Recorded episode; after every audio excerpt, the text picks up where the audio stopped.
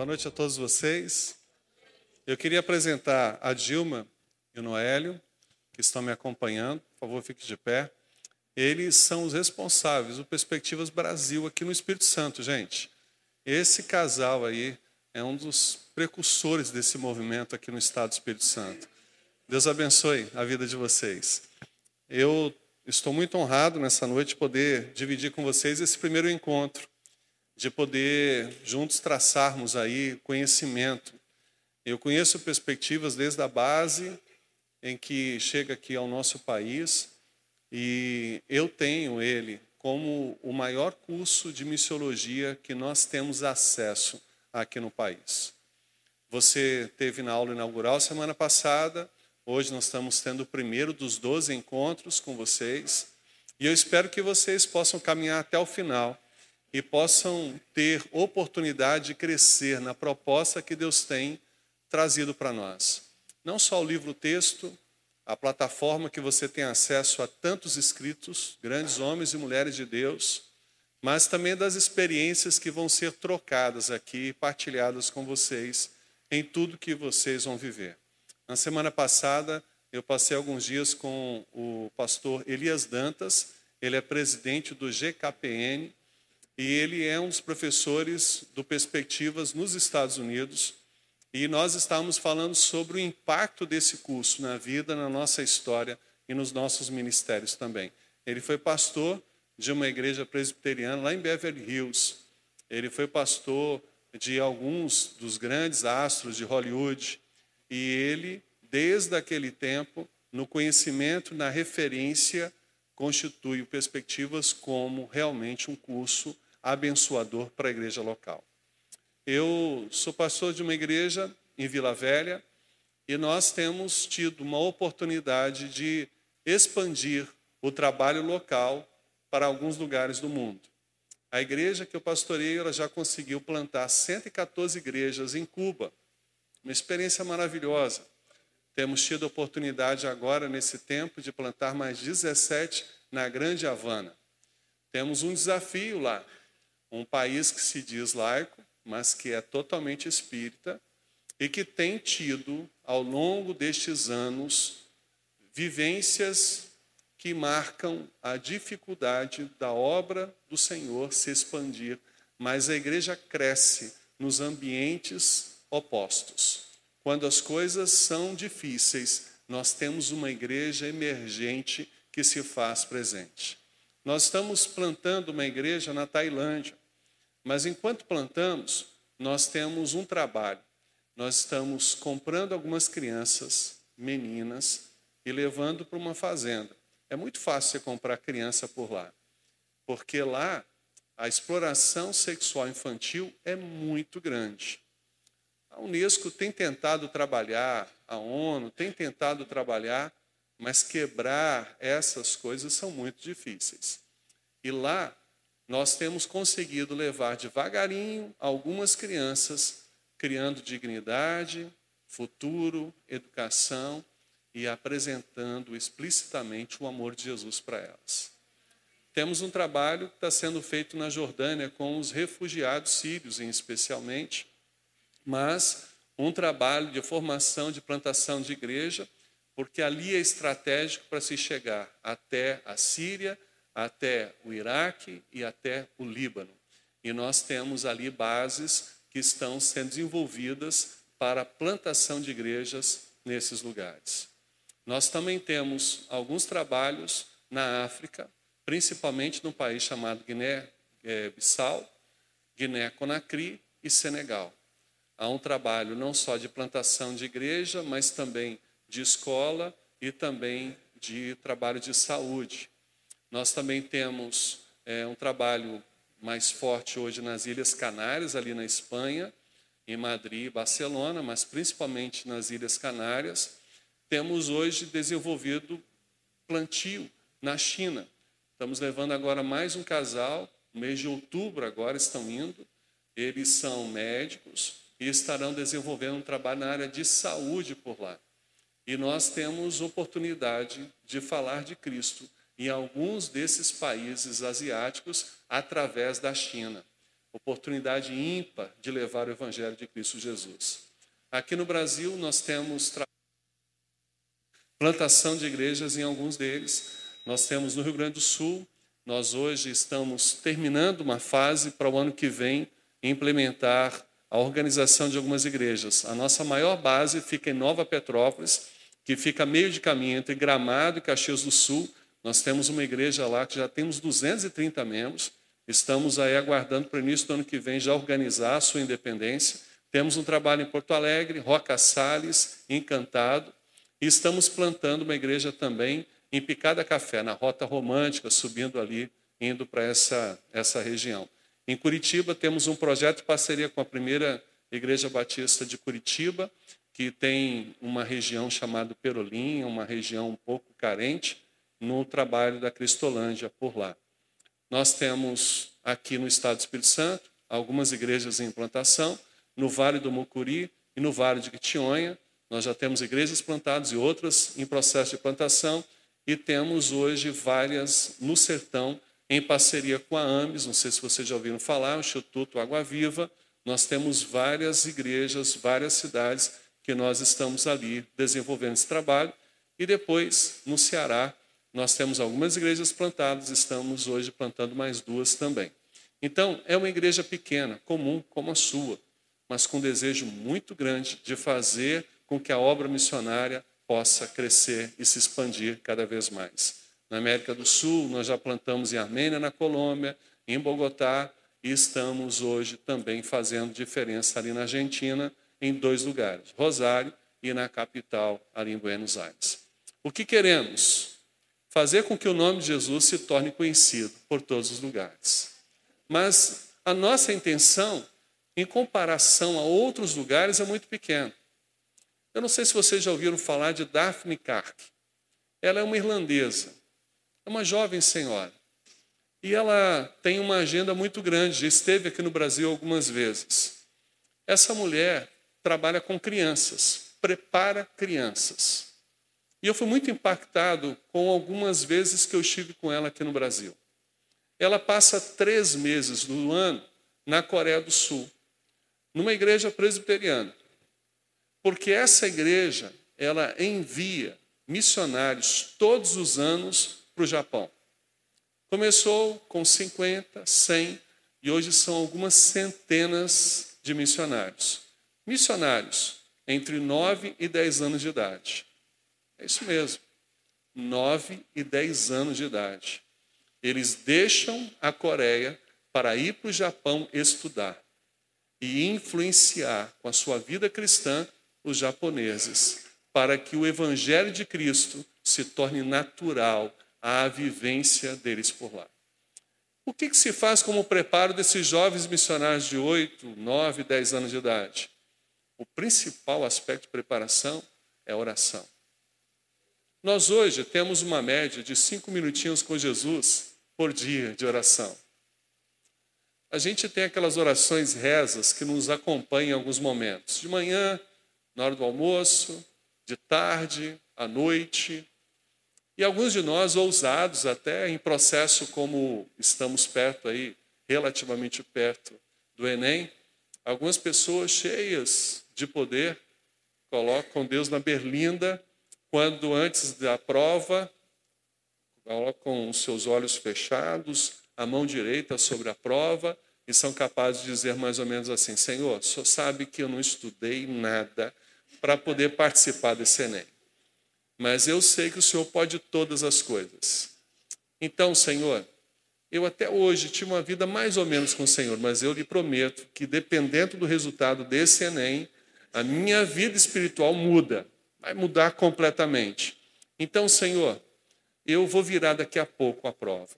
E eu só preciso de um sinal do Senhor em cada uma das questões. Então, o Senhor vai me dizer de forma sobrenatural a resposta correta. E eu vou marcar no gabarito. E eu vou assinar e eu vou ser corajoso para dizer que o Senhor é um Deus todo-poderoso. Senhor, eu vou abrir os olhos mas vou continuar com os olhos atentos às respostas do Senhor. E o Senhor me dando uma boa nota, eu vou glorificar e dizer para todas as pessoas testemunhar o quão o Senhor é poderoso. Nós fazemos essas orações em alguns momentos, mas essas orações não são recheadas de fé. Nós apresentamos nossos pedidos, mas nós temos pouca intimidade para adorar a Deus e para louvar o Senhor. Quem é Deus para nós? O que Ele tem feito para nós? Então, essas crianças lá na Coreia aprendem a ter um tempo de vida com Deus quatro horas de oração, cinco horas de oração. E a Daphne Carr consegue colocar no coração dessas crianças que elas precisarão de muito mais tempo de oração longe dos seus pais, longe da sua família, longe da sua igreja e vivendo em muitos momentos a dificuldade no Japão para poder fazer com que as suas vidas transformem gerações. São algumas centenas de crianças enviadas intencionalmente todos os anos como missionários. Nós começamos há um tempo um movimento na nossa igreja de oração. Mas não adianta pegar pessoas já adultas, porque a coisa não funciona direito. Pensamos, oramos e decidimos, há seis anos atrás, começar com um grupo que foi o grupo do berçário. Nós começamos a trabalhar as crianças de 0 a 1 ano de idade para que a partir dali eles pudessem ter experiência de oração. E a coisa foi maravilhosa. Nós já passamos para 1 e 2, 3 e 4, 5 e 6, 7 e 8, e agora nós estamos nos pré-adolescentes. Vai participar de um retiro de oração. Você vai ter que ter muita boa vontade para poder viver pelo menos numa sequência de três orações algumas horas. Não peça esses meninos para orarem antes do almoço, porque você vai ter dificuldade de almoçar tão logo. Porque na constituição de valor deles, nós aprendemos com a Daphne. A relação com Deus é mais importante do que a comida. A relação com Deus é mais importante do que qualquer outra coisa que a gente venha fazer. Então, se aprendemos a orar, nós aprendemos a ter experiência, força, poder para lidar com as circunstâncias que vivemos no nosso dia a dia.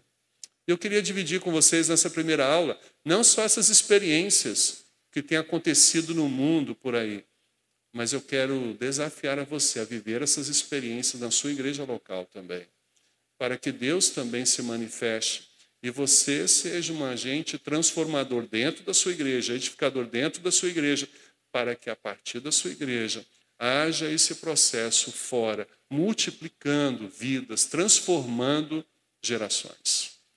Então, a nossa primeira lição fala que o nosso Deus é um Deus missionário. Muitas pessoas falam que na Bíblia nós encontramos vários textos que fundamentam missões, mas não é verdade isso. A Bíblia toda é o fundamento para missões. De Gênesis a Apocalipse, o contexto é estrutura missionária a visão de um Deus missionário que se revela e capacita aqueles a quem ele se revela para poder cumprir o mandato sobre todas as nações, sobre todas as etnias, sobre todos os povos. Então, quero dividir com vocês nessa experiência sobre isso. Quando nós pensamos nessa experiência de olhar esse Deus como Deus missionário, nós precisamos encarar um propósito. E é interessante vermos que todos nós fomos feitos para viver com propósito. Por quê? Porque o próprio Deus, ele vive com propósito. Então a maneira que nós vivemos, ela se torna significativa quando nós conseguimos dedicar a nossa vida a um propósito maior do que a nossa própria vida. Quando nós conseguimos entender o que Deus espera de nós, nós conseguimos fazer valer a nossa vida, fazer valer a nossa história. Nós temos uma razão para acordar, uma razão para levantar, uma razão para perseverar no nosso dia a dia. Então, lá em Gênesis, no capítulo 2, versículos 1 a 3, nós encontramos a base desse nosso primeiro encontro hoje. Eu quero convidar você para ler comigo nessa versão projetada. Todos juntos, por favor? Então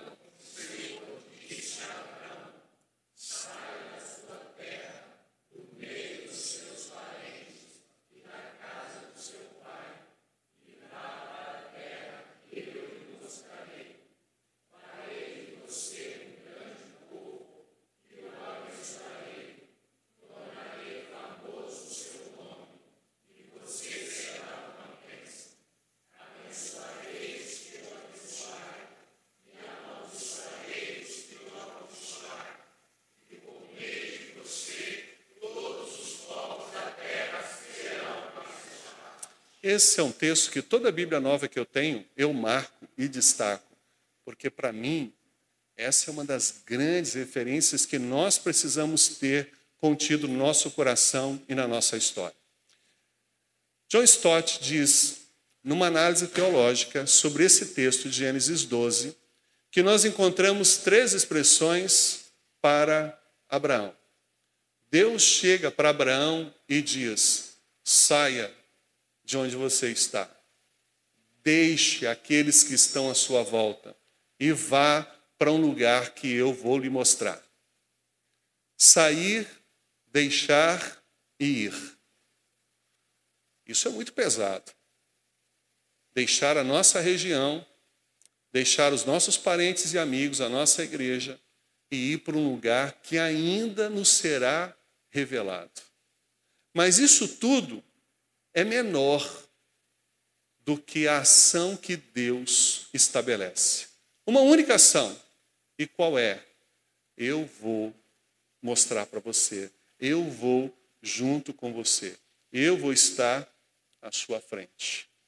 Você vai sair, vai deixar e vai ir, e eu vou com você eu vou mostrar a você. John Stott diz: as três ações verbais, por mais pesadas que sejam, não se comparam à única ação verbal que Deus estabelece sobre a vida de Abraão. É assim para Abraão, é assim para cada um de nós também. Diante dos propósitos que Deus tem para nós, Deus sempre nos tira da zona de conforto e diz: deixa isso daí, sai daí, e vai para o lugar que eu vou te mostrar. E toda vez que a gente faz e vive essa experiência, a gente usufrui da graça e do poder de Deus sobre nós. Como isso é especial na nossa vida. Então, nós temos uma promessa de Deus que se confirma. Quando a gente abre a Bíblia em Gênesis 12, nós nos deparamos com esse texto tão rico. Mas olhamos para Abraão e vemos um Abraão que está em processo de crescimento. Se pudéssemos dizer numa linguagem mais atual, ele está em obras. Há uma placa ali dizendo que ele está sendo tratado. E é fato, porque percebemos isso. Já na saída, onde ele vai cumprir o propósito de Deus, ele comete dois erros. O primeiro, ele leva o pai dele com ele. Deus disse para ele sair, deixar e ir. Mas ele não consegue. Ele leva o pai consigo e fica um bom tempo em Padarã até o seu pai morrer para ele poder seguir viagem, porque o pai dele não tinha condições de fazer aquela viagem. Um segundo erro que Abraão comete é que ele leva o sobrinho dele. Deus ia fazer dele pai de uma grande nação, mas ele era casado com Sara. E ele então tenta ajudar Deus de alguma forma a fazer o constituir-se como pai de uma grande nação. Então ele leva o seu sobrinho, porque a partir do seu sobrinho ele poderia se casar, ter filhos, e como era seu sobrinho, sua descendência, ele agregava valor para Deus. Mas o que acontece ainda no capítulo 12? Abraão está seguindo a sua jornada. E aí começa a ter fome, seca, escassez. E ele desce para o Egito. Ele leva a sua esposa, Sara que nessa época estava com seus 70, 65 anos de idade. Ele com seus 75. Mas ela era muito linda aos seus 65. Chamava muita atenção. E ele sabia o que esperava ali no Egito. E então, à medida que ia se aproximando, a preocupação aumentava, até para poder chegar bem pertinho do Egito, como normalmente os homens fazem, eles são mais de dizer nas últimas horas, tentam procrastinar ao máximo algumas falas com seus cônjuges. Ele chega e diz: Sara, você é linda demais. E olha, nós vamos chegar no Egito e algumas coisas ali poderão acontecer. Eu fiquei sabendo, imagino que Abraão tenha dito isso né, para Sara. Imagino eu. Eu fiquei sabendo que o rei lá no Egito, ele é muito ético. E se ele souber que você é casada, ele não vai fazer nada com você. Mas a repercussão da sua beleza vai mexer muito com ele. Quem sabe, né? de uma noite para um dia, alguma coisa aconteça comigo. E aí, ele, percebendo que você está desimpedida, viúva, quem sabe ele vai convidar você para morar no palácio com ele. Então, ao invés de você ser apresentado como minha esposa no Egito, olha, vamos, já que somos meio irmãos, vamos nos apresentar como irmãos. Pode ser? E Sara topa esse negócio. E assim chegam no Egito, se apresentam não como casal, mas como irmãos. E se não fosse a intervenção de Deus que vocês conhecem muito bem, coisas piores teriam acontecido ali no Egito. Abraão se mostra medroso. Ele dá um jeitinho, quase que do brasileiro lá. Ele estabelece uma modulação e ele coloca a culpa na beleza da sua esposa frente ao que ele poderia viver a sua própria morte. O texto mostra não só esse momento, mas um outro momento lá na frente, mostra o quanto o seu sobrinho trava a sua história. Mostra em outros momentos e circunstâncias coisas absurdas, como a proposta, depois de quase 11 anos da promessa estabelecida, ao casal, Abraão e Sara, quando a própria Sara oferece a sua empregada Agar para servir como mulher para Abraão e poder procriar, poder ajudar Deus, porque Deus disse que ele seria pai de uma grande nação. Ela era estéril, mas a sua empregada, que lhe pertencia, não. Então, ela dá Agar para Abraão faz uma proposta indecente para ele. Abraão recebe essa proposta indecente, tem um relacionamento com Agar e nasce Ismael. E nós sabemos muito bem quem se torna Ismael, a origem do povo árabe. E nós vemos isso sendo agravado depois, quando Esaú se casa com a sua prima também, formando e embasando ainda mais a constituição desses palestinos. Mas veja, Abraão falha. Sara falha. Ao longo dos capítulos 12, 13, 14, 15 e até o de número 21, nós percebemos um Abraão vulnerável. Eu diria um Abraão parecido com Edson, parecido com você, parecido conosco, em muitos limites que nós vivemos. E nós nos vemos diferentes do que nós encontramos Abraão no capítulo 22 um homem tremendamente cheio de fé. Um homem que valorizou e viveu as experiências e soube crescer nas experiências. Um homem que era medroso, covarde, mentiroso, um homem que se aproveitou das circunstâncias até para ficar mais rico do que era diante das suas falhas, um homem que sabia aproveitar as circunstâncias da sua vida para poder tirar vantagem, mas um homem que não validou na totalidade, em muitos momentos, a promessa de Deus à sua vida. Eu e você somos muito parecidos com Abraão. E por isso, nessa trajetória, do capítulo 12 ao capítulo 21, nós encontramos vulnerabilidades presentes sobre Abraão. Mas no capítulo 22, eita homem de Deus, que homem cheio de fé. Ele vive a sua experiência com seu filho e testifica que ao longo da história, mesmo com tantas falhas, ele era de fato um homem digno do capítulo 22. Deus conhecia Abraão do capítulo 22 desde o capítulo 12. Mas na história e os reflexos de tudo da história, quem diria que ele poderia se tornar o capítulo 22. Mas Deus sabia. Assim como no olhar da história, Deus olha para Davi e o institui como um homem segundo o seu coração, mesmo com tantas falhas. Meus irmãos, minhas irmãs, Deus olha para mim e para você hoje. Ele sabe das nossas falhas, mas ele não está preso no capítulo 12, 13, 14 da nossa história. Deus está olhando lá para o capítulo 22 da nossa história. E Deus nos vê vencendo os maiores desafios da nossa vida. Sabe? Nós temos algumas circunstâncias que precisam ser bem trabalhadas em nós. Uma delas é ou passa a ser o que nós temos como experiência. Por exemplo, uma experiência bem simples. O que eu tenho na minha mão direita? Uma caneta.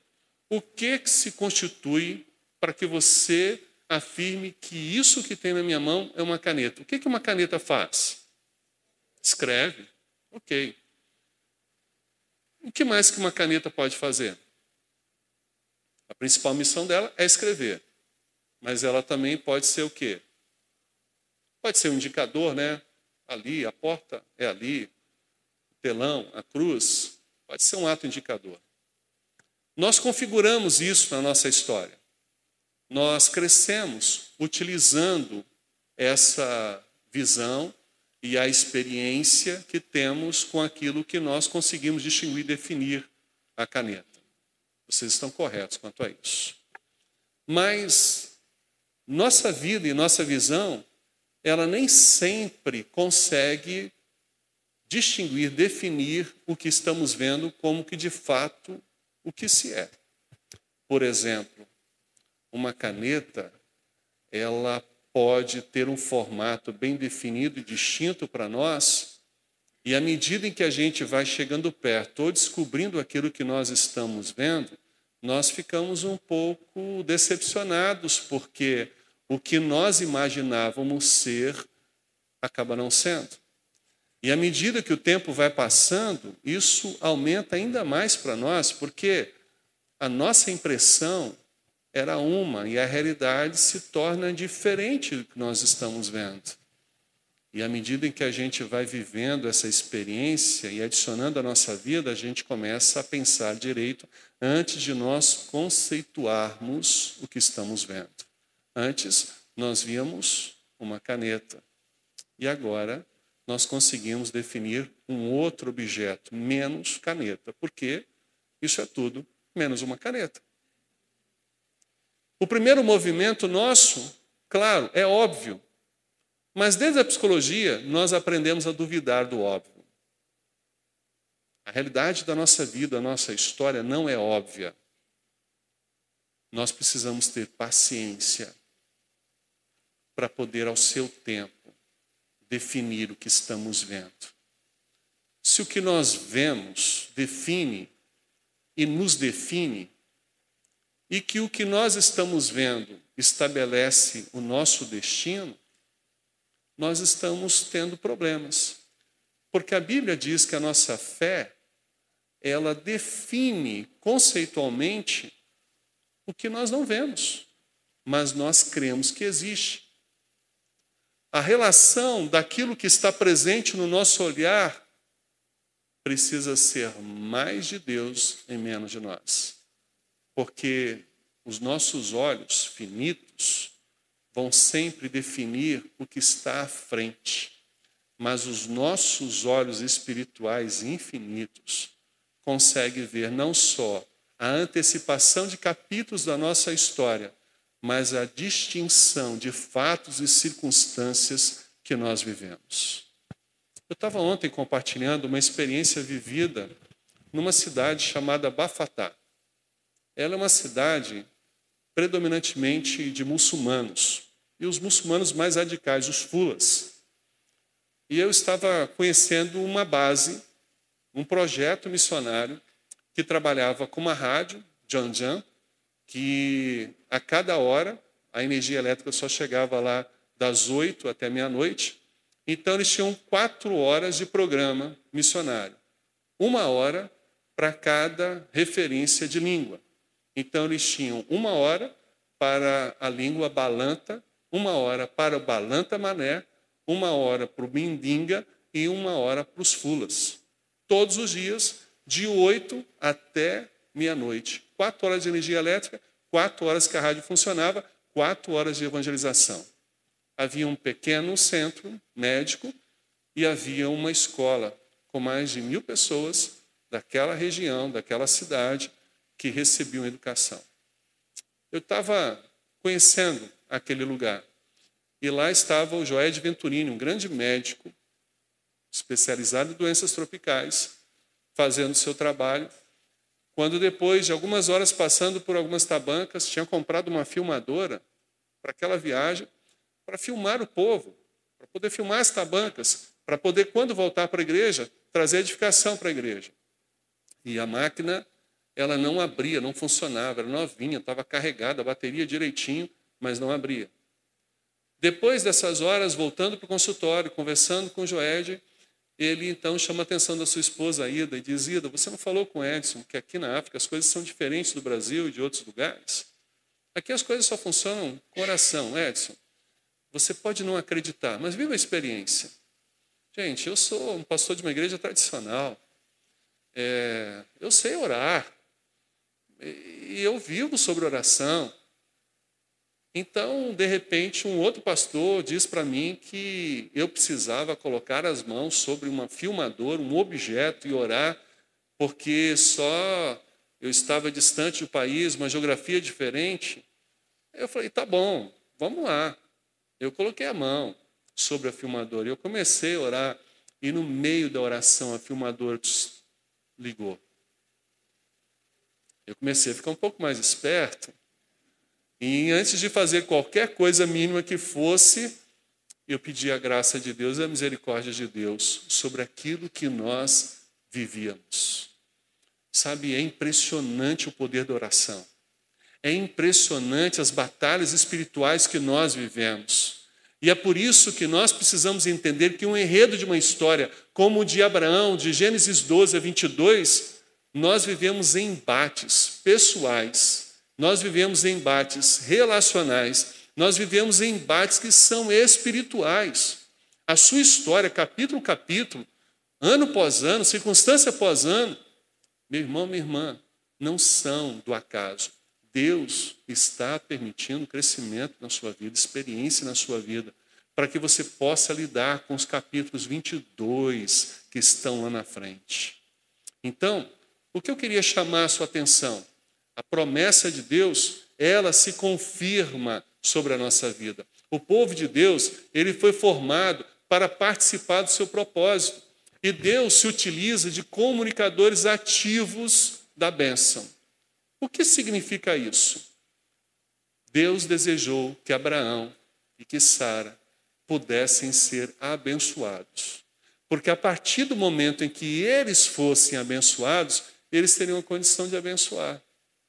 Porque na proposta do Evangelho, que nós vamos ver lá em Mateus 28, a semelhança do que está contido em Gênesis 12, a projeção não é um mandamento ou simplesmente uma ordem. O principal tema dessa lição é que Deus dá um mandato para Abraão e Sara. E Deus estabelece a nós um mandato ele estabelece para nós uma outorga, viver a bênção, ser abençoado, para naturalmente abençoar aqueles que estejam à sua volta. O contágio é de dentro para fora, é do coração, é da alma, é de Deus presente em você para aquele que está ao seu entorno, ao seu encontro. Então, na promessa de Deus, nós conseguimos validar que o mandato que ele tem para nós é melhor do que um mero mandamento. Se nós entendemos isso, nós conseguimos validar que este Deus é um Deus missionário e que ele estabelece sobre nós, contagia-nos para que nós também sejamos missionários. A forma com que Deus se apresenta para Abraão mostra que Deus tem um propósito para si mesmo, porque ele é o dono de todas as coisas, ele também é o executor de todas as coisas e ele se torna também a referência de garantia para todas as coisas. John Stott, ele descreve o cumprimento triplo desta promessa. E antes de nós sairmos, eu queria colocar esse processo de Stott para todos vocês. O que, que nós encontramos? Primeiro, ela se cumpriu parcialmente nos dias de Abraão, e ao longo do período do Antigo Testamento. Segundo, a promessa ela foi retratada plenamente na vida de Jesus. E por fim, a promessa será cumprida completamente no final dos tempos, considerando que está sendo cumprida agora, enquanto ele edifica a sua igreja. Através da promessa, nós podemos ver Deus como o Deus da história, o Deus da aliança e o Deus da missão. Isso é lindo demais. E Deus está confiando a nós para seguirmos em frente, levar o bastão, cumprir o propósito que Ele tem sobre a nossa história. E a partir da nossa história, há tantas outras histórias. O sininho tocou. A gente vai para o intervalo, mas daqui a pouco a gente volta. Mas antes do intervalo, vamos orar? Senhor, que coisa maravilhosa estarmos juntos aqui. Continue falando ao nosso coração, Senhor, porque precisamos ouvir a tua voz e fazer valer desta bênção a todas as etnias. É a nossa oração, no nome de Jesus. Amém. Vamos continuar então? Nós paramos sobre esses comunicadores ativos da bênção de Deus, que somos nós também, a partir daquilo que envolve a bênção e o mandato estabelecido sobre Abraão, nós conseguimos ver essa repercussão. Quando nós olhamos a Bíblia, nós percebemos que sobre Abraão, Deus falou e repetiu por mais duas vezes. Depois ocorre isso com Isaac e depois também com Jacó. É interessante que quando nós olhamos a Bíblia, e aí só fazendo uma correção ali, ao invés de Gênesis 18, 8, é Gênesis 18, 18 e 19, tá bom? Só faz a correção aí. Ao invés de 18, 8, é 18, 18 e 19. Nós conseguimos então ver cinco vezes essa promessa de Deus sendo estabelecida. Qual é a promessa? Deles serem bênçãos e de estenderem essa bênção a outras pessoas. Por exemplo, Isaac cavou muitos poços, abençoou os seus e deixou legados de bênção sobre outros lugares. Quando a gente pensa em poços, para nossa realidade aqui abundante de água, a gente não sabe o valor que é numa área mais desértica. E olha, Deus ele tem uma promessa lá em Isaías capítulo 43 que ele colocaria rios no ermo, rios no deserto. Eu tive uma experiência em 2019. Eu conheci uma igreja a igreja do pastor Samé, que fica a duas horas e meia de Cairo. O pastor Samé e a sua esposa, eles são médicos e são cirurgiões. E eles tiveram uma experiência de conversão dentro do hospital, quando foram fazer uma cirurgia de apendicite de um moço evangélico, cujo seu patrão estava do lado de fora, na recepção desse hospital, intercedendo por ele. Os médicos estavam fazendo a cirurgia e de repente o coração desse moço parou. Tentaram lá ressuscitar e não foram bem sucedidos naquele primeiro momento. Abandonaram o corpo ali e foram para a antessala fazer lá o processo de egresso do centro cirúrgico. E esse moço que estava lá na recepção chamou a enfermeira-chefe e mandou um recado. Deus disse que aquele moço no centro cirúrgico não morreu. Pede os médicos para voltarem lá, porque ele está vivo. A enfermeira riu bastante e chegou lá para o doutor Samé e disse: Olha, tem um moço lá fora que se diz cristão e ele diz que o paciente que vocês perderam ali no centro cirúrgico não morreu, ele está vivo. A esposa pastor Samé abriu a porta assim, puxou e olhou. Os aparelhos estavam todos lá, parados. E de repente, tudo começa com vida novamente.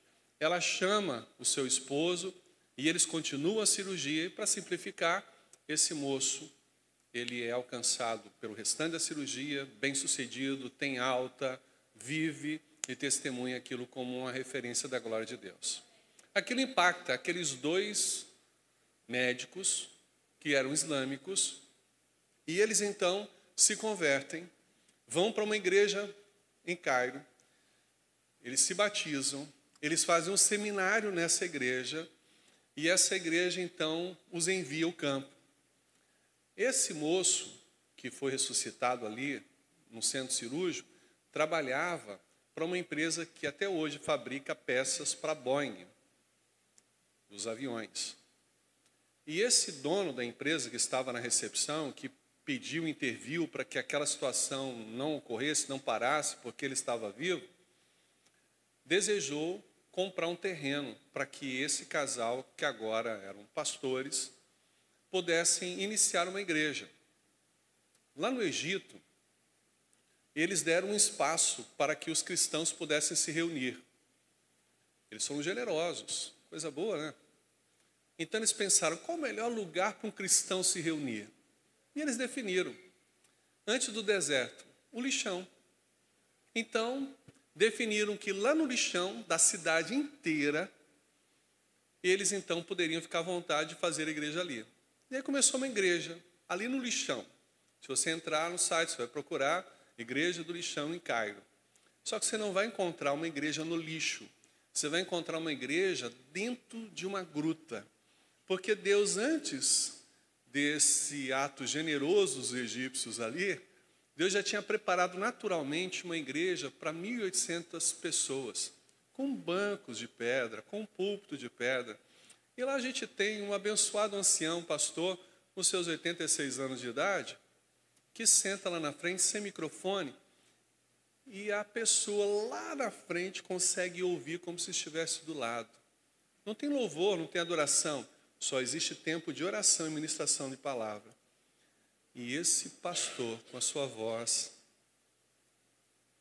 baixinha, calma, mas cheia do poder de Deus, alcança não só os ouvidos, mas o coração de todos aqueles que ouvem. A igreja se reúne não no lixão, mas perto do lixão, numa gruta que Deus separou para eles se reunirem. Mas Deus colocou no coração daquele casal de abrir uma igreja longe, para não ser no lixão. Duas horas e meia de Cairo, indo para Alexandria, uma pista, três pistas de cada lado. E eles param no lugar e falam para o dono dessa empresa que fazia as peças para Boeing: Nós queremos plantar a igreja aqui. E essa pessoa disse: Mas só tem areia aqui. Ele disse: É, mas é aqui que a gente vai fazer. Então eles compraram 300 mil metros de areia ali naquele deserto, exatamente onde provavelmente o povo de Israel passou. Contrataram uma empresa de perfuração de poços.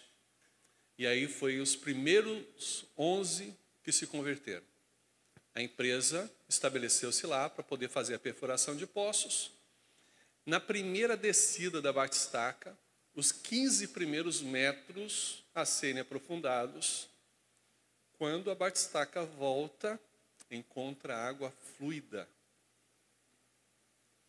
Gente, encontrar água fluida com 15 metros só, num deserto, é um milagre, não é? Isaías 43 aconteceu ali. Aqueles 11 funcionários dessa empresa se convertem porque isso é inacreditável. Ninguém falou, eles viram. E ali essa água fluida funciona até hoje. E lá, os 300 mil metros deixaram de ser areia e se tornaram um oásis. Quem passa na autopista indo para Alexandria, dizem: aqui está o oásis do Deus dos cristãos. Tem uma igrejinha pequenininha lá, 40 mil membros.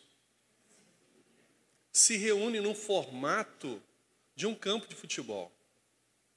Todos os domingos de manhã, eles pregam para 5 milhões de pessoas árabes através da proclamação via satélite, do culto ao vivo ali. É uma coisa extraordinária.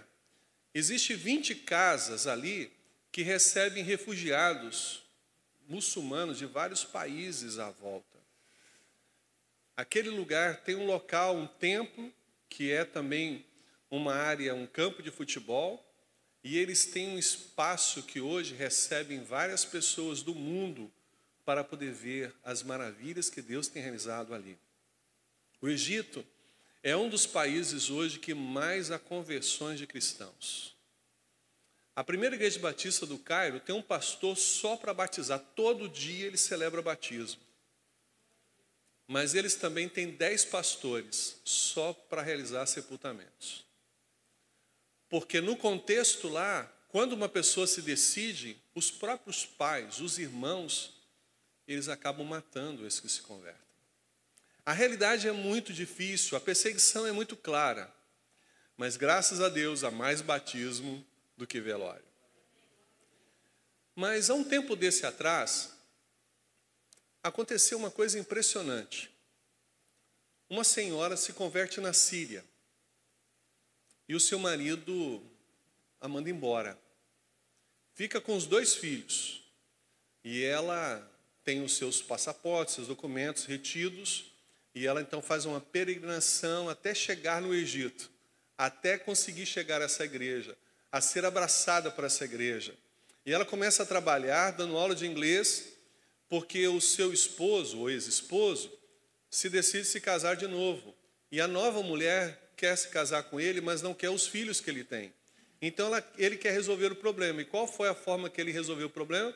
Estabelecer uma proposta de venda dos filhos para sua esposa ou ex-esposa. E a sua ex-esposa trabalha, trabalha, trabalha, trabalha, consegue dinheiro e na semana passada enviou dinheiro e os filhos foram lá para o Egito. Era uma chamada ao vivo, o pastor Elias Dantas comigo, a gente estava ali na Bahia, num encontro com 730 missionários do sertão. A gente conversa com ela.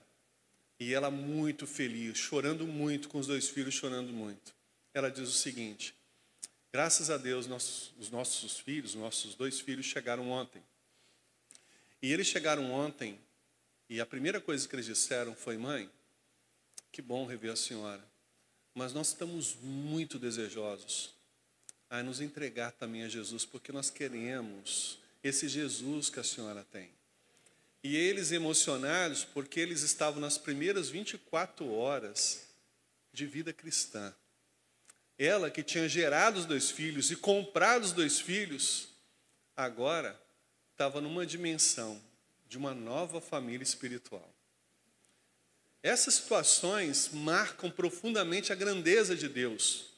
E essa promessa, ela se torna repetida não só do pai para o filho, do neto, mas ao longo das gerações dos cristãos, ou da igreja, ou daqueles que dependem de Deus. Me atinge, atinge você, e atingirá os nossos em nome de Jesus. A ênfase, então, está muito mais naquilo que Deus iria fazer do que naquilo que Abraão deveria fazer. O aspecto não estava em Abraão, não estava em Isaac, não estava em Jacó. Até porque os três casaram com mulheres estéreis. Sara era estéril. Deus abriu a madre dela. E ela teve Isaac. Isaac se casa com Rebeca. Rebeca era estéril. Deus abre a madre de Rebeca. E ela tem Jacó e Esaú. Jacó se casa com Raquel. Raquel era estéril. E Deus abre a madre de Raquel. Por quê? Os três patriarcas se casaram com três mulheres estéreis. O número três para os judeus significa algo completo. Havia uma esterilidade completa presente na formação desse povo. O que, que estava ali? A impossibilidade da promessa de Gênesis 12 se cumprir. Mas quem foi que fez a promessa? Foi Deus. Deus não dependia de nada que estava em Abraão e Sara, que estava em Isaac e Rebeca, que estava em Jacó e Raquel, porque Ele é o Senhor de todas as coisas. Mas olha que coisa interessante. Se tudo é de Deus, qual é a missão de Abraão? Participação. Na teologia, nós entendemos como missão colaborativa. Deus nos convida para poder participar dessa missão. O Deus que não precisa da nossa participação, nos convida para podermos participar dela. Deus, ele não convida Abraão porque precisava dele. Deus não precisava de Abraão, mas ele o convida, por quê? Porque a partir daí ele manifesta duas principais características sobre Abraão e a partir de Abraão sobre todos nós: graça e misericórdia. Lembra do conceito de graça? É você receber o que o que você merece? Não. E a misericórdia? Receber o que você merece? Não. Consegue entender o conceito e a visão?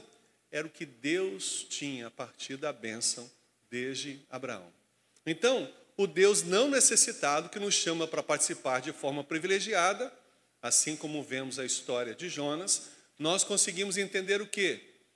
Que Nínive precisava de Jonas? Precisava. Mas Jonas precisava mais de Nínive do que Nínive de Jonas. E aí nós começamos a repensar o nosso formato, a nossa leitura e a própria história bíblica, porque nós começamos a ver que a partir do momento que Deus nos convida, vem comigo participar desse momento, nós mais necessitamos o que Deus vai fazer a partir de nós do que estas pessoas, esses lugares, essas coisas de nós. Olha o exemplo. Você chama um filho para poder viver uma experiência com você. Eu gostava demais de lavar os carros do meu pai. E pelo fato de tirar da garagem, colocar do lado de fora, podia até lavar o carro dentro da garagem, mas é, tinha um prêmio, né? Cada vez que eu lavava o carro, eu tinha oportunidade de movimentar o carro. Então, eu me lembro das primeiras vezes que o meu pai me chamou para lavar o carro. Eu dei mais trabalho para ele do que ajudei. A minha filha é apaixonada até hoje, mesmo com 13 anos, nós somos pais na terceira idade lá em casa, de poder lavar o carro comigo, porque nós mais molhamos um ao outro com a mangueira, nós mais ensaboamos um ao outro com a mangueira, nós mais fazemos festa do que lavamos o carro. Essas memórias afetivas ficam marcadas sobre nós. Eu não convido ela para que ela possa lavar o carro, eu convido ela para poder participar comigo de um momento especial. Deus nos convida como um pai, para que a gente possa ter experiências com Ele, que Ele possa olhar para nós e sentir: esse menino cresceu, esse menino se tornou homem, essa menina é uma mulher, olha que coisa maravilhosa. Antes era totalmente atrapalhado no que fazia, olha o trabalho que faz, olha a obra que realiza, olha que bênção que essa pessoa se torna. É esse o convite que Deus faz para nós. Ele nos convida para se juntar a Ele. Tem um livro de discipulado chamado, é, dentro da, da, projeção já um pouco antiga, desde 1990, é, em seus passos quem faria Jesus, e existe um outro, conhecendo Deus e fazendo sua vontade. No conhecendo Deus e fazendo sua vontade, nós encontramos a síntese do livro na seguinte questão: descubra onde Deus está e se junte a Ele. Porque a partir do momento que você consegue entender aonde Deus está e você se une a Ele, meu amigo, as coisas rendem demais. Então, normalmente, quando o pai convida o filho para poder participar de algo, ele sinaliza o reconhecimento e crescimento, ele sinaliza o reconhecimento de oportunidades e sinaliza um processo que se desenvolve nessa concepção entre o pai e o filho. E aí nós podemos ver que Gênesis 12 ocorre por causa de Gênesis 1 a 11, das trapalhadas das nações, das confusões, de todos os problemas que nós podemos identificar. Dentre eles, o que está lá em Gênesis capítulo 6, dos nefilins, a relação que se estabelece com as filhas da terra, as pessoas querendo se aparecer, tomar o lugar, ter referência, glória, que só deve pertencer a Deus, ou de repente em Gênesis 11, onde eles decidem fazer uma torre para poderem ter os seus nomes espalhados, bem definidos, bem alicerçados. Mas o que, que ocorre? Quando nós olhamos para Gênesis 12, nós vemos que Deus, ele tem o objetivo de fazer com que o nome de Abraão seja referência. Enquanto de Gênesis 1 a 11 os homens queriam se aparecer, em Gênesis 12 Deus diz: Eu vou fazer você aparecer. É diferente o processo. Os homens correm à busca de glória pessoal. E Deus, ao nos usar, permite até que a nossa glória seja refletida, amplamente difundida, desta glória dele a partir de nós. E dentro disso, nós podemos ver um Deus que nos convida para participar através de uma linha específica. Deus quer nos abençoar, mas nós precisamos viver diferença entre outros homens, de circunstâncias que nós podemos ter à nossa volta. E uma delas é a referência de santidade. Então, o povo de Deus deve ser distinto, um povo santo, de valor único entre os povos do mundo. Segundo o povo de Deus, deve ser o sacerdócio de Deus, declarando suas virtudes ao mundo, mostrando o seu caráter, a grandeza de Deus sobre todas as coisas. Quando nós olhamos o Salmo 67, nós percebemos algumas coisas importantes. Entre elas, nós encontramos Deus provando o seu propósito. Porque o propósito final de Deus é que as nações o glorifiquem, reconhecendo duas coisas: sua bênção e também a sua redenção e transformação, que nos confere vida e supremacia no seu reinado. Agora, em novembro, nós vamos receber em Curitiba uma mulher que é a vice-presidente do Banco Mundial. Ela é de Uganda. E essa mulher, tão importante, economista nata, referência no mundo, além de ser mulher africana e de Uganda, a sua certidão de nascimento, ela não tem pai e não tem mãe. Porque ela foi uma das pessoas que Deus usou para que a igreja de Uganda pudesse adotar. No finalzinho da década de 80, início de 90, centenas, milhares de órfãos de Uganda foram adotados num projeto chamado Igreja Iatoto. Iatoto. Pode procurar lá depois na internet. Projeto ou Igreja Iatoto. Church Iototo. Uganda. O que, que eles fizeram? Eles começaram a pegar essas crianças porque os pais entraram em conflito, guerra, e começaram a morrer, e essas crianças ficaram sem esperança, sem vida. E essa menina foi uma dessas órfãos que não sabia quem era o pai, quem era a mãe. E na sua certidão de nascimento está lá, Igreja de Uganda. Igreja de Uganda. Ou Igreja Yatoto. Igreja Yatoto. O pai é a igreja, a mãe é a igreja. Eles não têm nomes de pessoas, eles têm nome de uma instituição. Mas é mais do que simplesmente uma organização jurídica. É a representação de Deus no mundo de hoje. Assim como essa mulher, vice-presidente do Banco Mundial, existem pessoas de grande influência no mundo. Sabe por quê? Porque a igreja em Uganda, ela começa o seguinte: vamos começar a trabalhar com essas crianças, vamos adotar, vamos dar amor, vamos dar comida, vamos dar esperança. E a todas as crianças, eles estabelecem a seguinte direção, desde o final de 1980. Vamos fazer destes meninos, dessas meninas, grandes líderes para essa nação. A ONU, um dia, em 1994, foi fazer uma pesquisa lá de campo, nessa igreja de Atoto. E aí, quando chegou, estava se dirigindo para a escola e encontrou uma criança de oito anos varrendo o pátio da escola. E aí, essas pessoas chegaram para essa criança e disseram: O que, você está fazendo? Ah, eu estou varrendo o pátio. Por que, que você está varrendo o pátio? Porque hoje eu quis dormir um pouquinho mais. Minha tia me acordou e falou: Vamos para o colégio, está na hora. Eu disse: Ah, eu quero ficar um pouquinho mais na cama. E eu fiquei um pouquinho mais. Depois saí correndo. Quando eu cheguei aqui, cheguei atrasado. Eu não pude mais entrar na primeira aula, vou entrar só na segunda. Eu sentei ali naquele banco e eu fiquei olhando: Poxa, esse pátio está sujo. Eu vi uma vassoura, peguei a vassoura e comecei a varrer. Mas quem te mandou fazer isso? Ninguém. Eu quis. Por quê? Ah, porque esse pátio pode ficar mais limpo. Eu posso ajudar. Eu deveria ter chegado mais cedo. Eu precisava ser mais responsável. não fui hoje. Então você está se punindo por isso? Ele disse: Não, eu estou me preparando.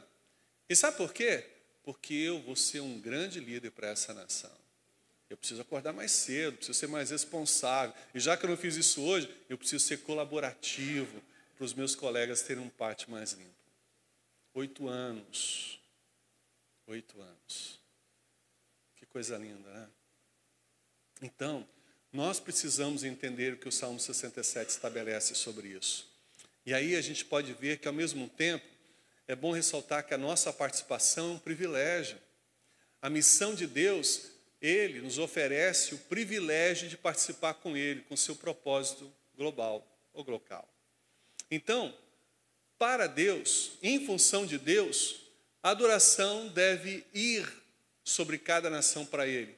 A evangelização mundial é uma forma de contagiar as pessoas a adorarem a Deus. Vou te contar uma coisa. Eu vivi uma experiência que marcou a minha história. Vocês já ouviram falar sobre panteístas, pessoas que adoram natureza, certo? Eu estive no porto de Jinguichô, ali no Senegal, divisa com Guiné-Conakry. Na minha terceira viagem lá, eu vi uma pessoa cortando com gilete o seu corpo, o seu braço, suas pernas, sangrando muito. Ele abraçava, tipo uma araucária, e ele abraçava aquela árvore, e ele sangrava nessa árvore, consagrando o seu sangue àquela árvore, adorando a deusa natureza.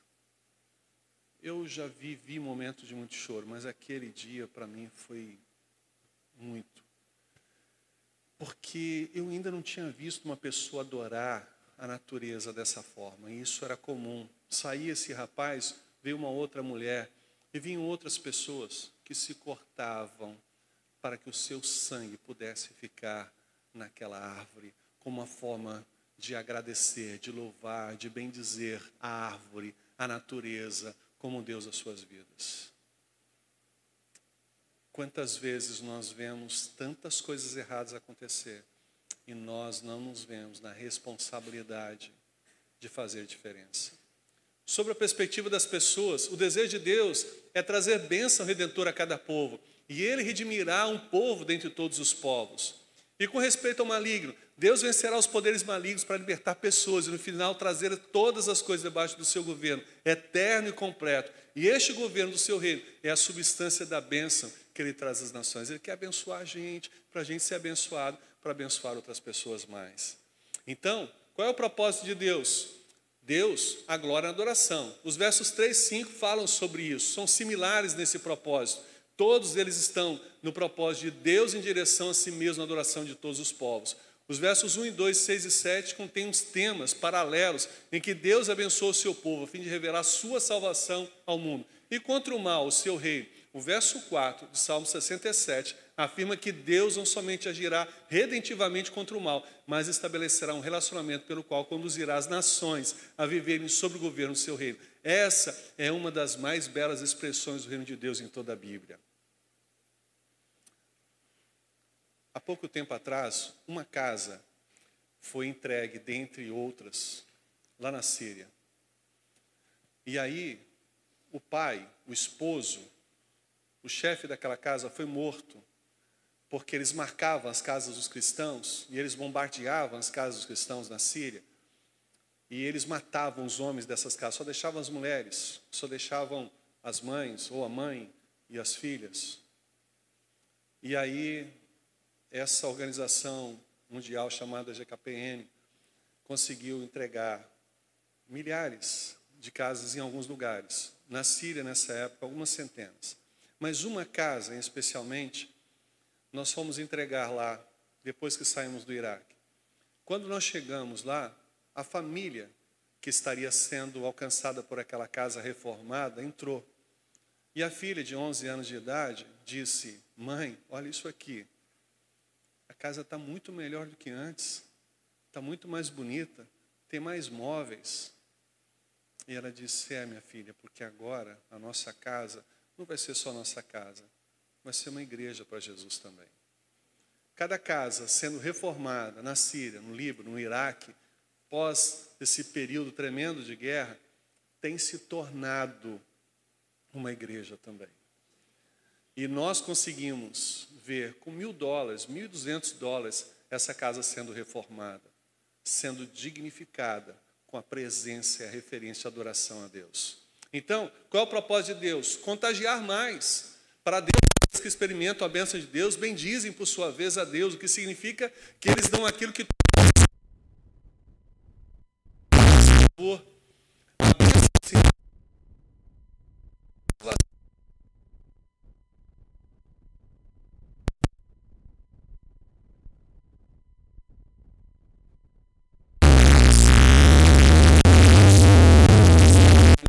assim.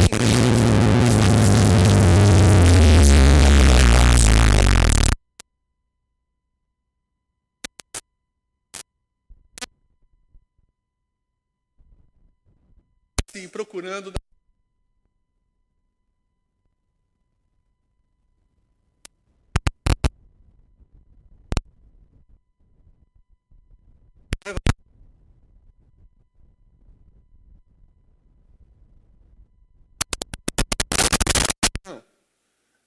ele se convence pelo Espírito Santo de Deus e vai embora. E quando chega lá na Nigéria, no aeroporto, os 100 membros da, 100 membros da sua igreja estão lá para esperá-lo, porque estavam todos confiantes que ele estava trazendo coisas para passar em um ano. E aí ele vai. Nos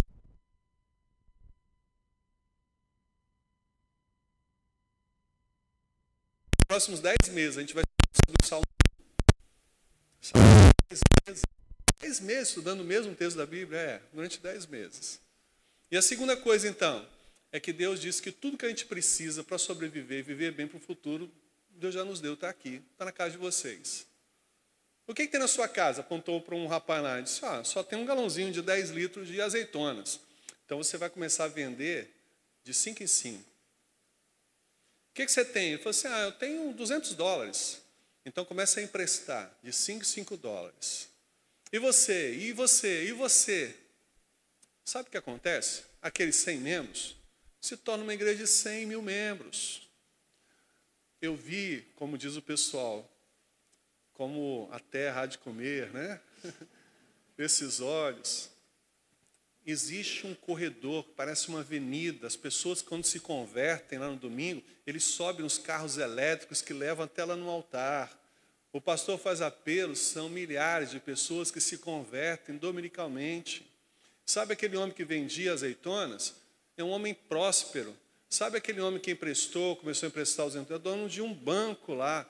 Ele deu um jatinho para o pastor evangelizar a África. Nigéria, um país de contrastes, pobre. Deus fez abundância. Agora, isso é o mais importante? Claro que não. Isso é para confrontar. Gente, no dia que eu fui lá, tinha trocentos outros brasileiros tentando descobrir a fórmula mágica. Como é que se faz um negócio desse prosperar tanto? Não tem.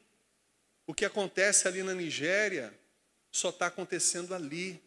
E só aconteceu numa janela para Deus constranger o mundo e principalmente os próprios nigerianos, porque nós sabemos, de acordo com a missão Portas Abertas, que a Nigéria é um dos países mais perseguidores do Evangelho. E eles estão engolindo essa prosperidade desses cristãos lá. Eles estão vivendo uma realidade diferente na sua história. Sabe por quê? Porque Deus está presente sobre aqueles e está abençoando aqueles, e aqueles abençoados estão abençoando outras pessoas. Agora, quem quer só a bênção da bênção e não o Deus abençoador, não consegue prosperidade. Mas quem vive com Deus consegue repercutir. Qual é a maior bênção? A salvação em Cristo Jesus. Não existe outra igual. E é isso que está transformando aquela realidade por lá. Então, contra o mal, o segredo da promessa está no fato de Cristo ter tomado sobre si a maldição para que a bênção pudesse prevalecer. Então, nós encontramos um proto-evangelho. Da onde? Lá de Gênesis 3, 14 e 15. Já havia por parte de Deus a proposta de salvação, das boas novas. Escuta que o pecado se estabeleceu, mas há esperança, porque eu já tenho uma resposta para esse pecado, para essa tendência, para as circunstâncias que estão presentes. Lá na frente, vocês vão ser abençoados através de Cristo Jesus. Então, esse proto-evangelho é uma estratégia, um propósito de Deus que estão prefigurados no proto-evangelho, referindo-se a dois ferimentos. Deus promete que uma figura humana destruiria completamente o diabo, ferindo a sua cabeça. No mesmo momento, Deus diz que Satanás feriria a figura humana, prefigurando o sofrimento redentivo de Cristo. Então é importante entender que Deus resolve os dois problemas em uma só missão: redime para governar e governa para redimir. As duas ênfases estratégicas estão um só propósito: a glória de Deus em adoração. Então, nesse proto-evangelho, a estratégia que é estabelecida ali é bem clara. E nós precisamos acreditar e viver isso. Quando nós olhamos lá atrás Gênesis 12, quais foram as três ordens que Stott classifica ali? Sai, deixa e vai, certo? E quando nós encontramos Mateus 28, Deus estabelece para as pessoas desenvolverem, fazer discípulos, para poderem cumprir a propósito sobre toda a terra. Por quê? Porque Ele estaria conosco todos os dias até a consumação dos séculos. Deus estabelece um mandato e Ele estabelece a segurança para que esse mandato se cumpra e se realize sobre nós. Então, qual é o propósito final de Deus? Atrair a adoração leal de cada povo, demonstrando a sua glória e manifestando o seu amor e o seu poder. Enquanto o propósito final de Deus diz respeito à sua glória, ele tem trabalhado decisivo e incessantemente com uma estratégia integrada contra o maligno em prol das pessoas. Deus trava uma batalha de libertação contra o reino satânico, contrariando as trevas, a fim de resgatar a humanidade e, no fim, destruir toda a obra de Satanás. Deus redime um povo dentre os povos, trazendo para debaixo do governo de Cristo, através da cruz e da ressurreição. Então, essa promessa de Deus revela o seu propósito. Deus, ele cumpre o seu propósito, que é redentivo sobre todas as pessoas, para alcançar todas as nações. Então, Romanos capítulo 4, versículo 3 diz o quê? Todos juntos? Não foi mediante a lei que Abraão e a sua descendência receberam a promessa de que ele seria herdeiro do mundo mas mediante a justiça que vem da fé. Entende capítulo 22 de Gênesis? Entende a relação do que Deus via em Abraão desde Gênesis 12, o que Deus está vendo em nós desde agora, nesse capítulo que estamos vivendo da nossa história? E olha que coisa interessante, Hebreus capítulo 6, versículos 13 e 18 diz: Quando Deus fez a sua promessa a Abraão, por não haver ninguém superior por quem jurar, jurou por si mesmo, dizendo: Esteja certo de que o abençoarei e farei numerosos os seus descendentes. E foi assim que, depois de esperar pacientemente, Abraão alcançou a promessa. Os homens juram por alguém superior a si mesmos, e o juramento confirma o que foi dito, pondo fim a toda a discussão, querendo mostrar de forma bem clara a natureza imutável do seu propósito para com os herdeiros da promessa Deus o confirmou com juramento, para que por meio de duas coisas imutáveis, nas quais é impossível que Deus minta, sejamos firmemente encorajados, nós que nos refugiamos dele, para tomar posse da esperança a nossa proposta. Amém. Aleluia. Gálatas capítulo 3, versículo 8, juntos? Prevendo a Escritura que Deus justificaria pela fé os gentios, anunciou primeiro as boas novas a Abraão: por meio de você, todas as nações serão abençoadas. Quem já teve a oportunidade de Israel, em especial na capital, Tel Aviv, nós temos o mar à frente e à esquerda do mar a gente se direciona para o Porto de Jope. O Porto de Jope ele tem uma experiência fantástica no Antigo Testamento, que tem a ver com Jonas. Jonas é levantado por Deus para poder pregar a Nínive, ao não-judeu. Mas Jope também é uma referência no Novo Testamento para Pedro, para pregar aos gentios. E é interessante que, mesmo sendo um porto tão velho, tão antigo, quando você chega lá, parece que você se depara assim com Jonas aqui, com Pedro ali, porque a história é tão revivificante da manifestação da glória de Deus, do olhar de Deus para além do povo de Israel, do olhar para além da circunstância da história, que nos contempla, brasileiros, que contempla os sul-americanos, que contempla todos os continentes, que contempla os mais de 8 bilhões de seres humanos sobre a face da terra. Deus sempre olhou para o todo. E ele vai, em curto processo, para um povo, e deste povo ele amplia novamente para todo mundo. A relação de Gênesis 1 a 11 é que todas as nações estavam perdidas. E Deus diz: Vou fazer uma nação nova. E essa nação será portadora da minha graça.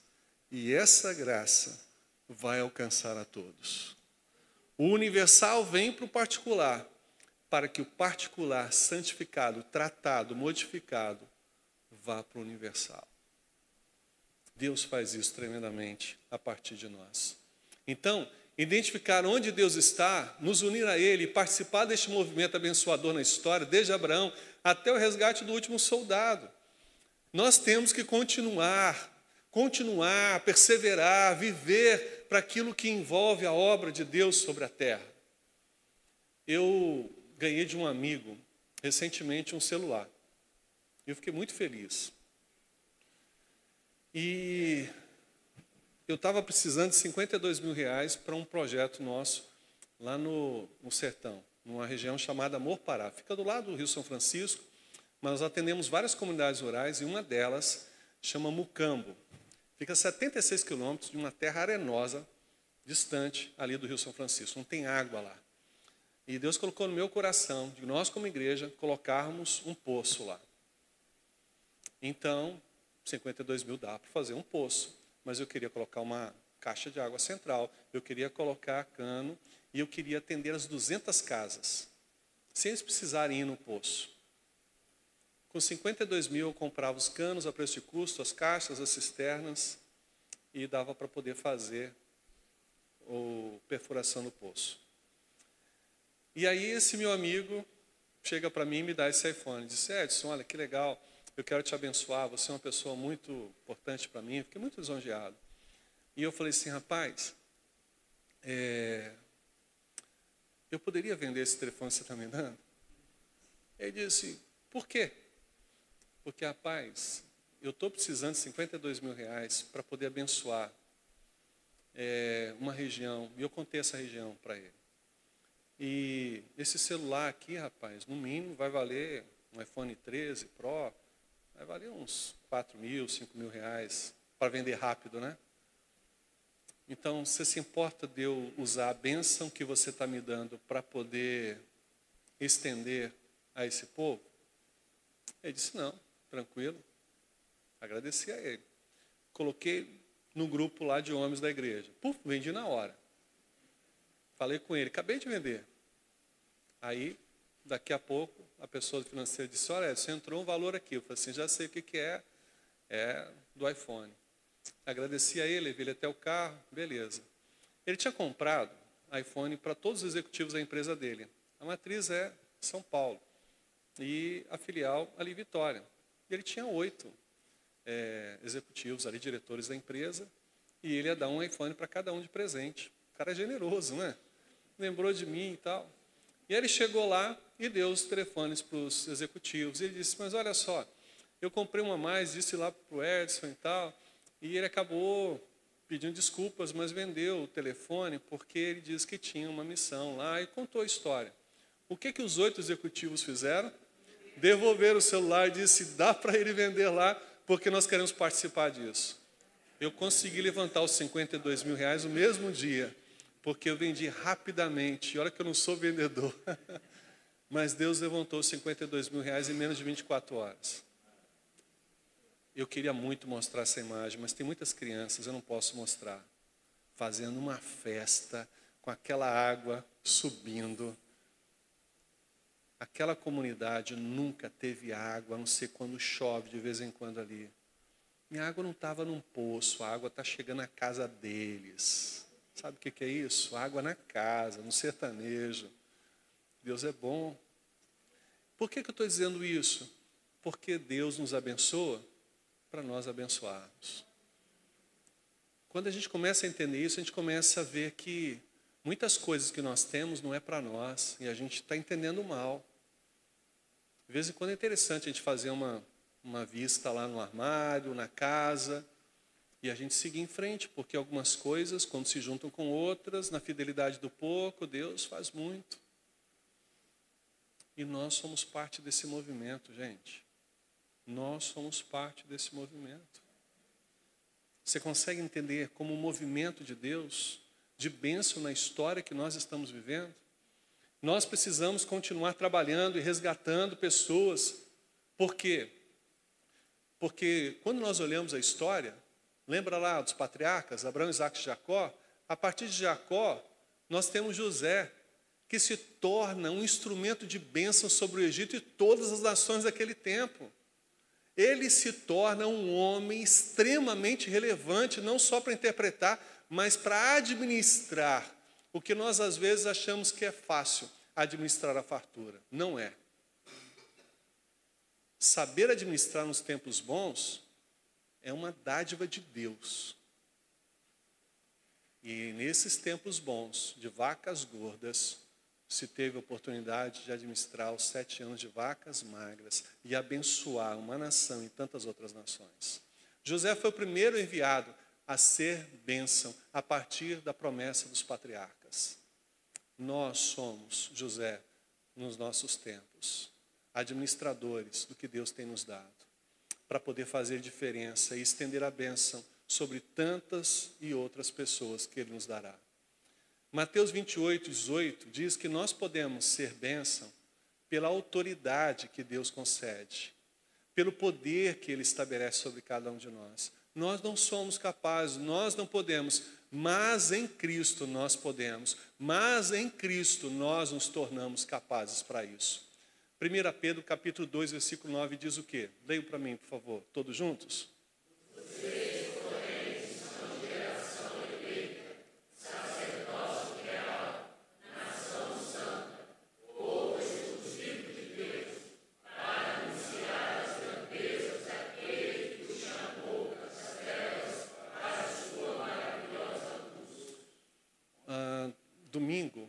Nós tivemos um movimento na praia ali de Vila Velha para os pais.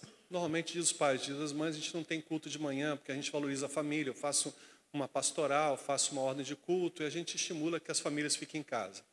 Mas domingo passado o pessoal insistiu, vamos fazer um movimento na praia com pais e filhos? Vamos.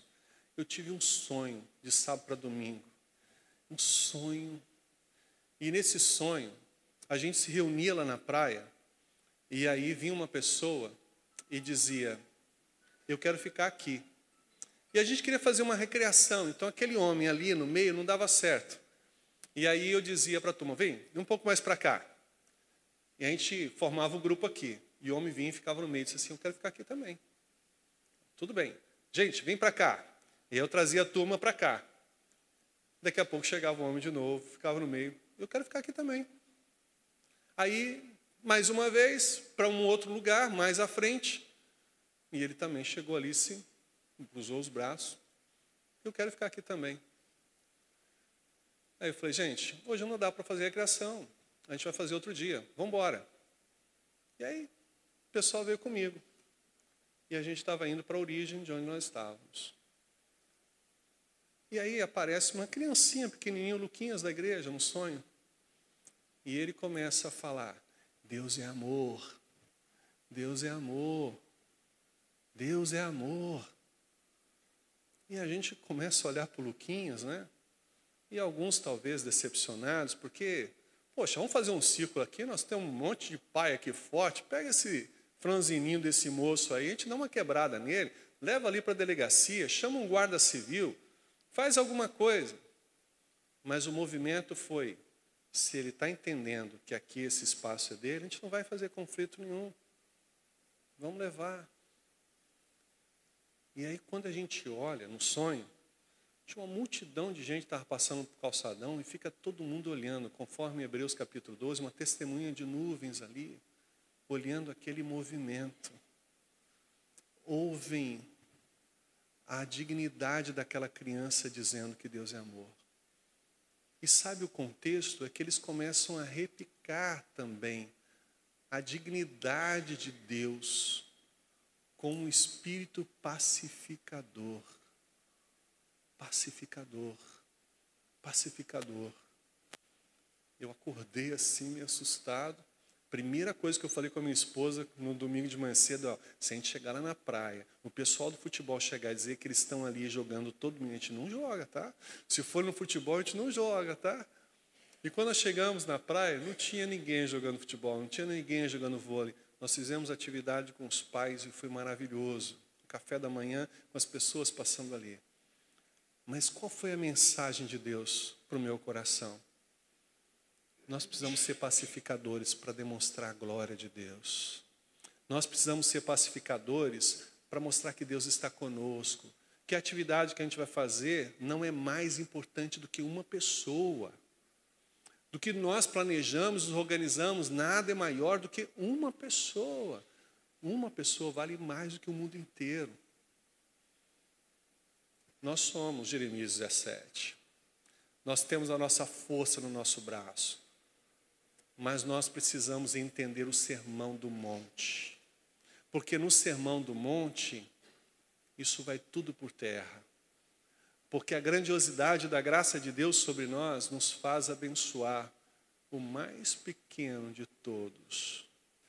E a relação disso é uma repercussão para quem está nos vendo.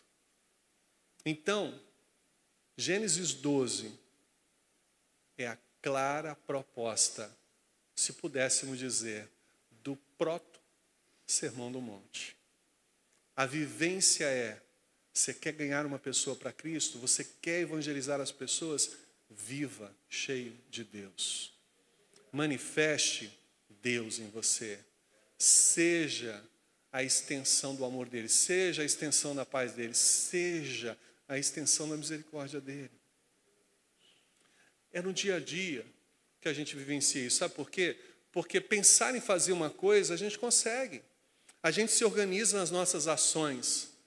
Mas guarda uma frase com você no seu coração. Você consegue administrar todas as suas ações, ou boa parte delas. Você consegue administrar boa parte das suas ações. Mas você não consegue administrar as consequências das suas ações. Você não consegue administrar sua reação. Sabe por quê? Porque você, como diz um amigo meu, é feito de pelanca, carne e osso. Você é ser humano, você é comum, mas Deus decidiu amar você, mesmo sendo assim. E a partir do momento em que você se torna recipiente desse amor de Deus, você deixa de ser o que você é para ser o que Deus deseja que você seja. E a partir do momento que você se torna o que Deus deseja, aonde você vai, você exala o bom perfume de Cristo. Onde você vai, você demonstra a graciosidade de Deus. A gente hoje quer medir forças. Nós precisamos hoje é simplesmente amar amar e amar. Se a gente gera um bom testemunho no nosso casamento, nós já vamos estar evangelizando os nossos filhos pelo nosso formato de viver conjugalmente. Se a gente vive bem dentro de casa com a nossa família, a gente vai testemunhar os nossos familiares. Nós vamos testemunhar os nossos vizinhos. Nós vamos testemunhar ao nosso condomínio, as pessoas que estão à volta da nossa igreja. Eu aprendi, quando me converti, eu frequentava uma classe de catecúmenos. Você ouviu falar essa expressão? Era de novos decididos. E aí o líder da minha classe, que era um irmão em Cristo, abençoado homem de Deus, ele me ensinou o seguinte, Edson, quando você se encontrar sua namorada, quando você se casar, você pode vir de mãos dadas com ela até a porta da igreja. Chegou na porta da igreja, você tem que saltar da mão da sua namorada, da sua esposa, porque aqui dentro somos irmãos em Cristo. É escandaloso estar de mãos dadas dentro da igreja. falei, é mesmo? É. Graças a Deus que eu nunca fiz o que ele falou. Porque a coisa mais linda é o casal continuar de mãos dadas dentro da igreja. É o casal estar de mãos dadas para os projetos, para os ministérios, para a visão que Deus estabelece a eles os dois trabalhando com as crianças, os dois trabalhando com a terceira idade, os dois trabalhando na escola bíblica, os dois trabalhando ali na cozinha, os dois sendo recepcionistas. Isso é maravilhoso demais. Então, o que eu quero colocar para vocês? Deus nos escolheu como nação santa, povo exclusivo dele, para anunciar através da nossa forma de viver que ele nos chamou, que ele tem algo maior e melhor para nós, sempre na nossa vida em todos os lugares pelos quais nós viemos a passar.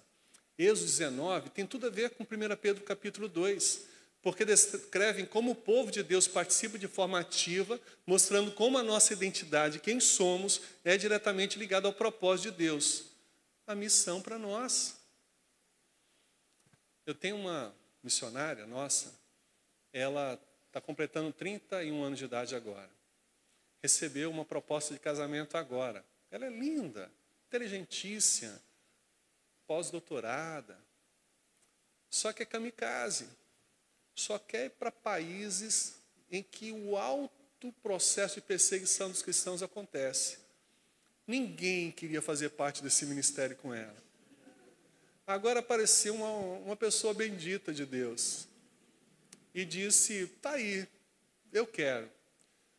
E então eles ficaram noivos agora esse mês passado. A Laís. E ela vai se casar, Dilma. Já marcou a data, em julho do ano que vem.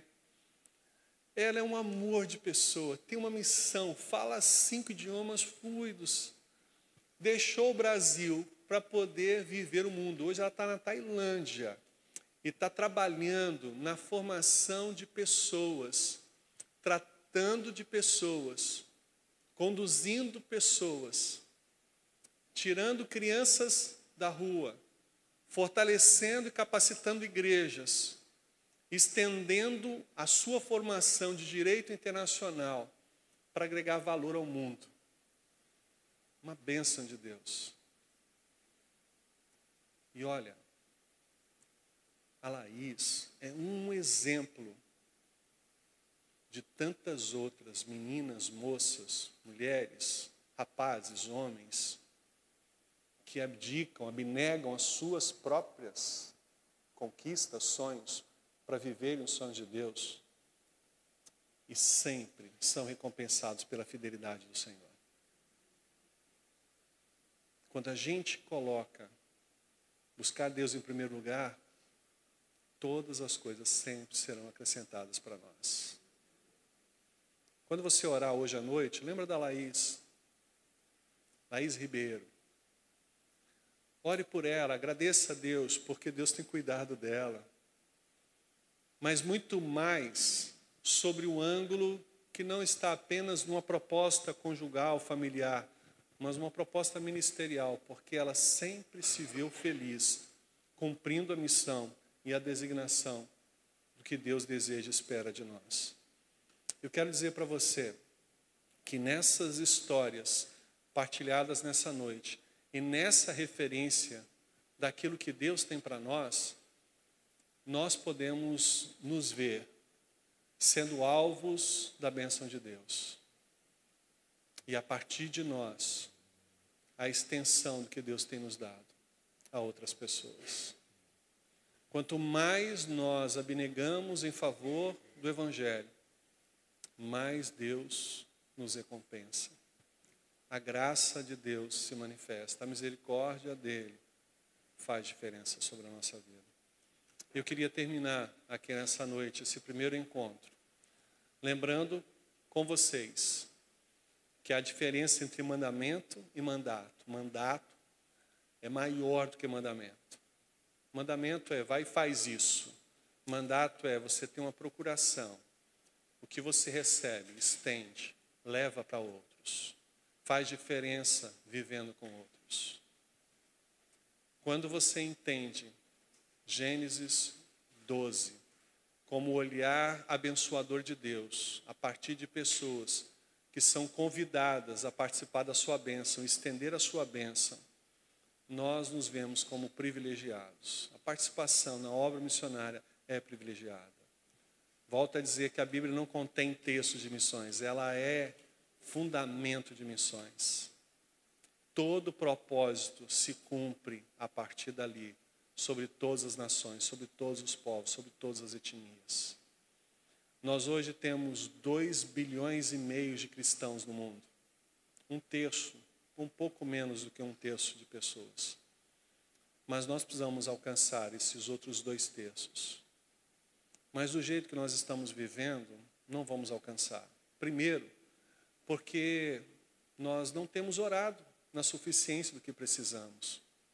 Jesus diz: roguem, roguem, mas o que é clamar, rogar? Eu conheci um homem, ele tem 92 anos de idade, pastor Jonathan. Ele, há 20 anos atrás, começou a rodar pelo sertão com algumas pessoas de fé. E ele parava nas cidades, nos centros, nas praças das cidades e começava a orar. E dizia: Senhor, manda missionário para esse lugar aqui e ia para uma outra cidade. E ele orava: Senhor, manda missionário para cá. Senhor, manda missionário para cá. E aí, essa semana passada, nós descobrimos que semanalmente mais de 52 mil sertanejos estão ouvindo a palavra de Deus nas suas comunidades rurais, num movimento de seis anos apenas. Nesses últimos seis anos, Deus tem levantado missionários para poder proclamar a sua palavra, vivência de bênção, a mais de 52 mil sertanejos.